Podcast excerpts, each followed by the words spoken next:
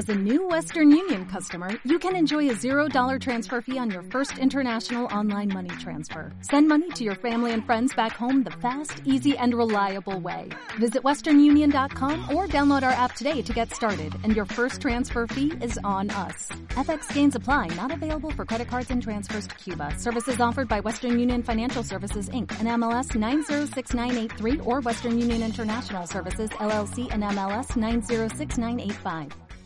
¿Es posible crear hábitos en la cocina y en la alimentación? ¿Es posible modificar los hábitos no tan buenos por unos que nos mejoren y nos den beneficios? Claro que sí. Hoy vamos a ver qué son los hábitos y cómo tener hábitos saludables y que nos ayuden en la cocina. ¿Qué te parece la idea? ¿Me acompañas? Pues entonces, nos activamos y nos ponemos en modo on. Bienvenidos.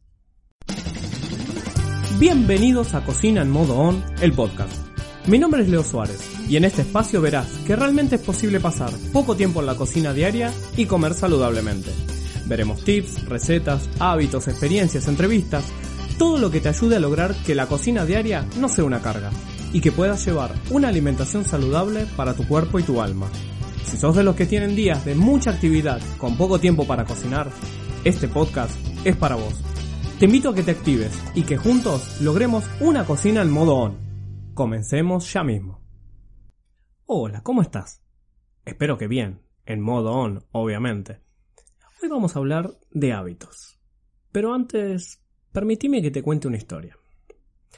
Esta es la historia de un joven que, como todas sus mañanas, se levantó muy temprano, tomó su mochila y rápidamente salió hacia su trabajo.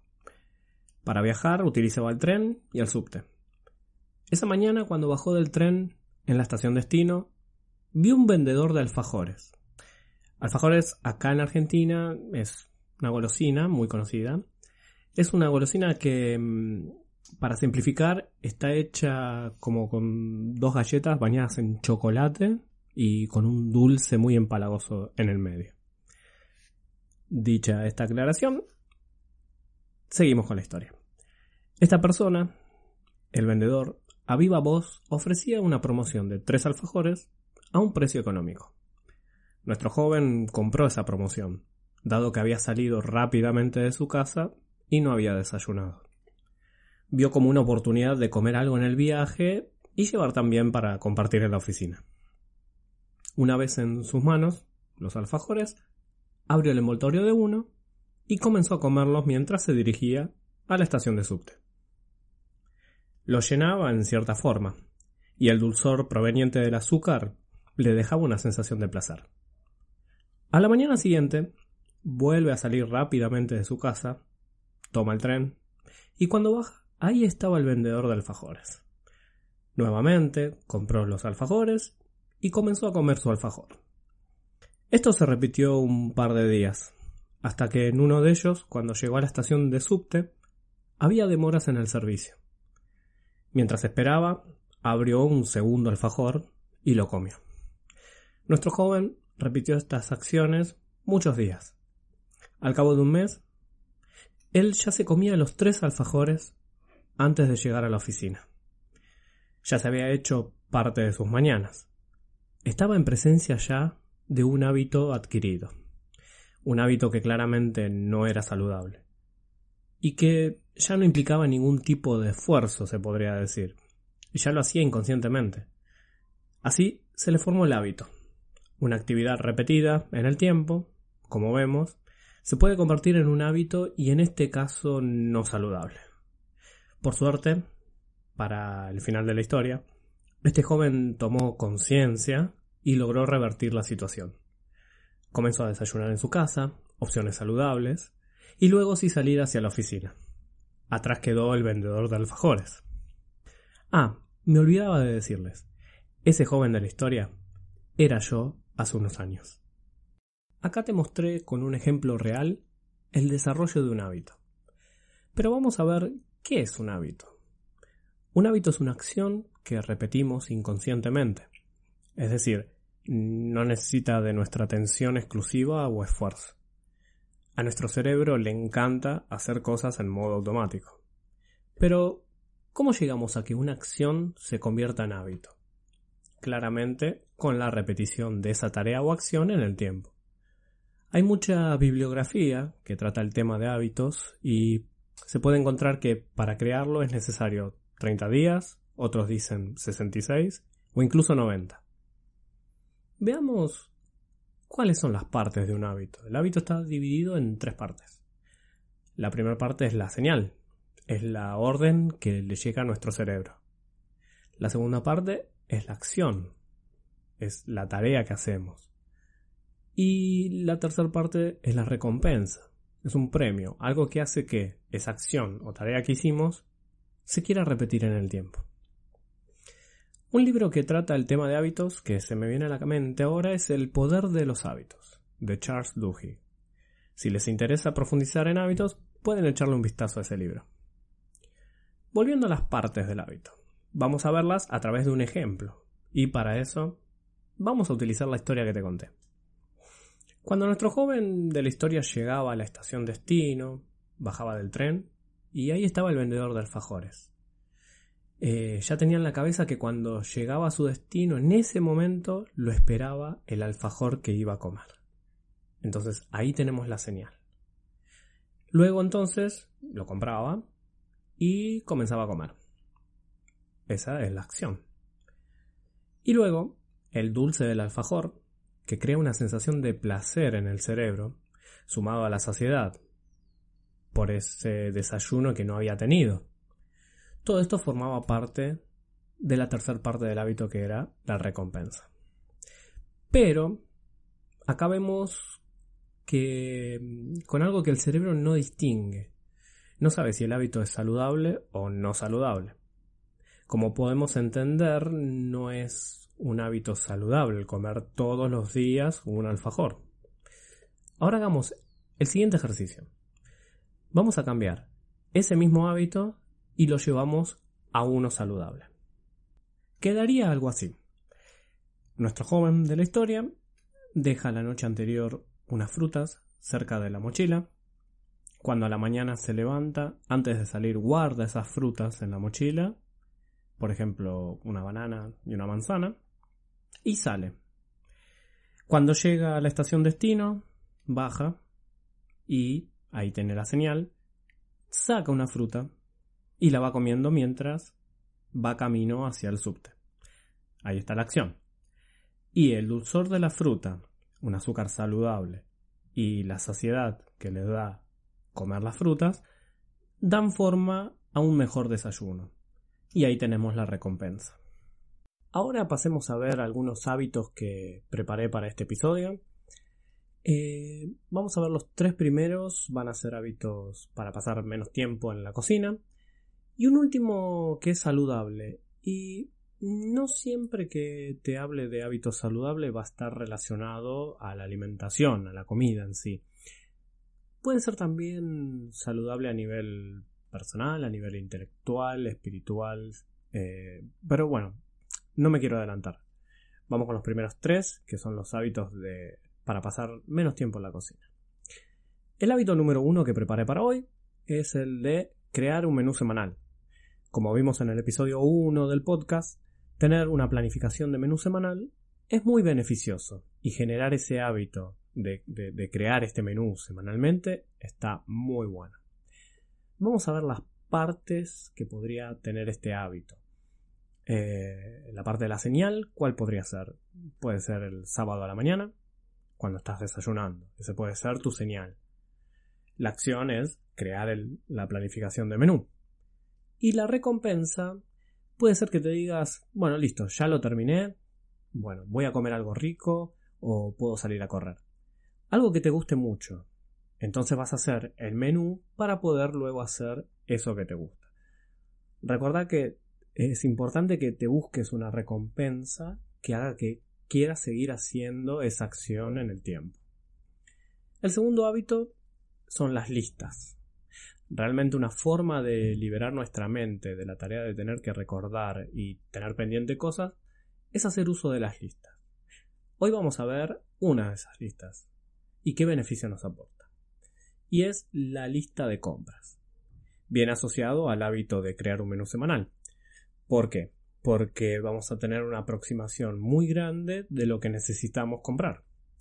Preparar una lista de compras es algo que debemos acostumbrarnos eh, hacer por la magnitud de sus beneficios. Uno de los beneficios es que te va a ahorrar tiempo en el supermercado, porque irás directamente a los sectores donde tenés que encontrar los productos que ya planificaste que vas a cocinar. Entonces no perdes tiempo, vas directamente al sector donde está ese producto. Vamos a ver las partes que podría tener este, este hábito. Sería la señal, puede ser cuando terminas de planificar tu menú semanal. La acción es hacer la lista, mirar las alacenas. Entonces vas viendo qué te falta. Y la recompensa puede ser agregar a tu lista algo que te quieras comprar, algo que te guste, que quieras comprarlo. Entonces decís, bueno, ya me armé la lista de compras, me voy a premiar, me voy a dar con algo que quiera comprar.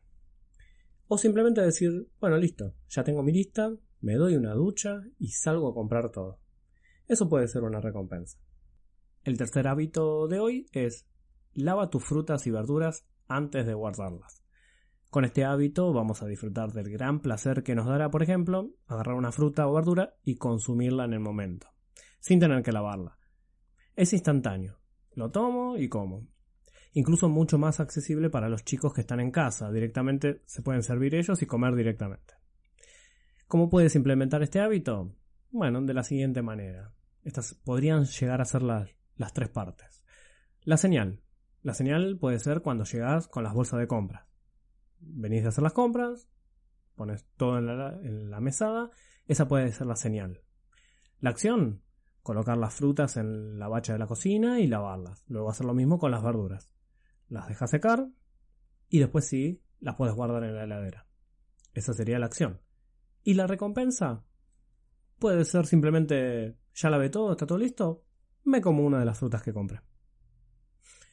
El cuarto hábito, y es el que yo decía que es saludable y no siempre me refiero a, a lo que es comida, sería come consciente y presente.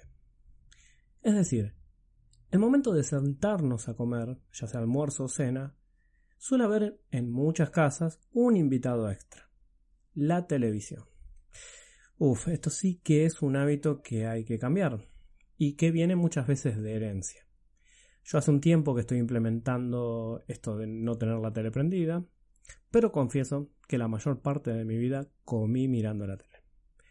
Pero bueno, es algo que se puede cambiar y tiene muchos beneficios. Algunos son que fomentamos más el diálogo entre los participantes de, la, la cena, del almuerzo. Y si estás solo, es un buen momento para bajar un cambio, relajarte y disfrutar de la comida. Además muchas veces salen buenos pensamientos e ideas en estos momentos. Estar consciente de lo que estamos comiendo, lo que estamos ingiriendo, provoca que se realice mejor la digestión. Imagínate comer mirando un noticiero con noticias mm, feas, desagradables. ¿Cómo te cae la comida? ¿Crees que no afecta eso? Bueno, te tengo que dar una noticia. Sí, influye, afecta y mucho. Ojo, no digo estar en pleno silencio, aunque a veces es muy bueno eso. Pero lo que suelo hacer es poner música suave, de fondo. Y verdaderamente es un momento que, que se puede disfrutar. Vamos a ver los posibles pasos de, de este hábito. Mm, la señal sería el horario de comer, cuando se está sirviendo la mesa. Esa es la señal. Ahí apago la tele pongo música. Eh, incluso en algunos televisores se puede poner música también. Y disfruto la cena. La recompensa. Puedes recompensar a, todos los que participan de, la mesa con un rico postre. O agradecer la charla que se tuvo y que muchas veces ese ya es el premio. Resumiendo lo que vimos hoy, identificamos lo que es un hábito, esa acción que realizamos sin esfuerzo y que se repite en el tiempo. Vimos que tiene tres etapas, señal, acción y recompensa. Luego vimos ejemplos de hábitos que podemos implementar para ahorrar tiempo en la cocina y este es saludable. Así que, como siempre, ahora es tu turno. Es momento que pruebes estos hábitos y comiences a hacer los tuyos. Y verás los beneficios que te darán. Es importante que no quieras implementar muchos hábitos a la misma vez. Eso seguro. No, no, no te llenes de de hábitos de decir, uy, no, voy a hacer esto, voy a hacer lo otro, y esto también, y, bueno, y, la señal de este y la recompensa. No. Es, con el tema de hábitos, te, te, sugiero que empieces de a uno. Cuando lo tengas afianzado, recién eh, incorpores otro. Eh, es decir, los hábitos los vamos creando poco a poco. Y ahora sí llegó el momento de la receta del día. Ya que hablamos de hábitos, estuvimos hablando de desayuno. Y vamos con una receta de una chocolatada, pero con leche vegetal de almendras. Súper fácil y muy modo on. ¿Qué vas a precisar? Para una taza de leche eh, necesitas preparar 15 eh, almendras activadas. En la nota del episodio te voy a dejar un link a un post que escribí con los pasos para activar frutos secos y semillas. Vamos a necesitar también una taza de agua, cacao amargo, una cucharada, stevia líquida, unas gotitas, o azúcar integral tipo mascabo, una cucharadita. Después también aceite de coco, una cucharadita. Y la bolsa de filtrado o bolsa para hacer leches vegetales. La misma que vimos en, en la receta del episodio 1. Esa la puedes conseguir, como te decía, en una tienda saludable o una dietética. Colocamos entonces, para hacer esta leche, colocamos las almendras y el agua en la licuadora y procesamos por 40 segundos. Filtramos con la ayuda de la bolsa de filtrado dentro de la taza donde vamos a tomar nuestra chocolatada. Hasta aquí tendríamos una leche express, pero como estamos en modón, vamos a llevarla un paso más para dejarla súper rica. Colocamos esta leche de almendras la base en la licuadora nuevamente. Y ahora sí, incorporamos el cacao amargo, la cucharadita de aceite de coco. El, el, aceite de coco lo que va a hacer es darle una consistencia más espesa, como la leche vacuna. También es momento de incorporar la stevia o el azúcar mascabo, lo que hayas elegido. Y ahora sí licuamos 10 segundos, nada más. Con esto tenemos listo la chocolatada. La servimos en la taza y a disfrutarla. Y sí, en un minuto tenemos nuestra chocolatada de leche vegetal. Con lo que te quedó en el filtro, en la bolsa de filtrado, que es la parte sólida de las, de, las almendras procesadas, que se llama bagazo, eso no lo tires. Podés guardarlo en el freezer. Y bueno, y en próximos episodios te voy a decir cómo aprovechar también esa parte de, de las almendras. Puedes hacer preparaciones dulces o saladas, pero más adelante vamos a ver. Bueno, hasta acá llegamos hoy. Recordá que si te gustó este episodio, puedes dejar un comentario en iTunes o Apple Podcast. Con esto me ayudas a que sea más visible y llegue a más personas. También puedes recomendar el podcast a que nos sigan en Spotify, eh, tanto a tus amigos, compañeros de trabajo, vecinos, cuando vas al almacén, también ahí recomendarnos, sí, sí, sí, en todos lados. Así cada vez somos más y muchos pueden verse beneficiados con los temas que, vamos tocando en cada episodio. En las redes, estamos en Instagram y Facebook. Eh, nos buscas como Cocina en Modón y en la web www.cocinaenmodoon.com barra podcast encontrás los episodios con las notas y los links, los links recomendados. Y recuerda, ante cualquier duda alimenticia, consulta con un nutricionista. Y otra recomendación, cuida tus pensamientos porque se convertirán en tus palabras, cuida tus palabras porque se convertirán en tus actos, cuida tus actos porque se convertirán en tus hábitos y cuida tus hábitos porque se convertirán en tu destino. Te espero en el próximo episodio para que juntos comencemos a pasar menos tiempo en la cocina y comamos saludablemente, logrando que nuestra cocina diaria sea una cocina en modo on. Hasta la próxima. Chau.